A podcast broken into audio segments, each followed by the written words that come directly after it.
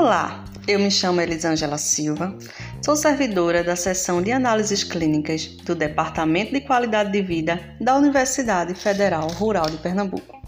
Hoje iremos falar sobre o dia 20 de fevereiro, Dia Nacional de Combate às Drogas e Alcoolismo. Você sabia que existe uma lei antidrogas, a Lei 11.343 de 2006?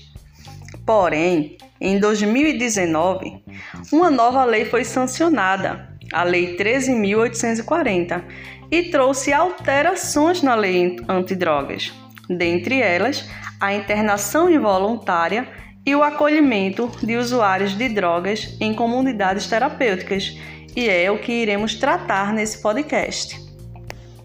E como ocorre a internação involuntária? Conforme a lei, a internação poderá ser voluntária ou não. A involuntária dependerá de pedido de familiar ou responsável legal, ou, na falta deste, de um servidor público da área de saúde, de assistência social ou de órgãos públicos integrantes do Sistema Nacional de Políticas Públicas sobre Drogas, o SISNAD. Esta internação terá duração máxima de 90 dias e dependerá de avaliação sobre o tipo de droga, o padrão de uso e a comprovação da impossibilidade de uso de outras alternativas terapêuticas. Lembrando que todas as internações e altas deverão ser informadas ao Ministério Público, à Defensoria Pública e a outros órgãos de fiscalização do CISNAD em até 72 horas.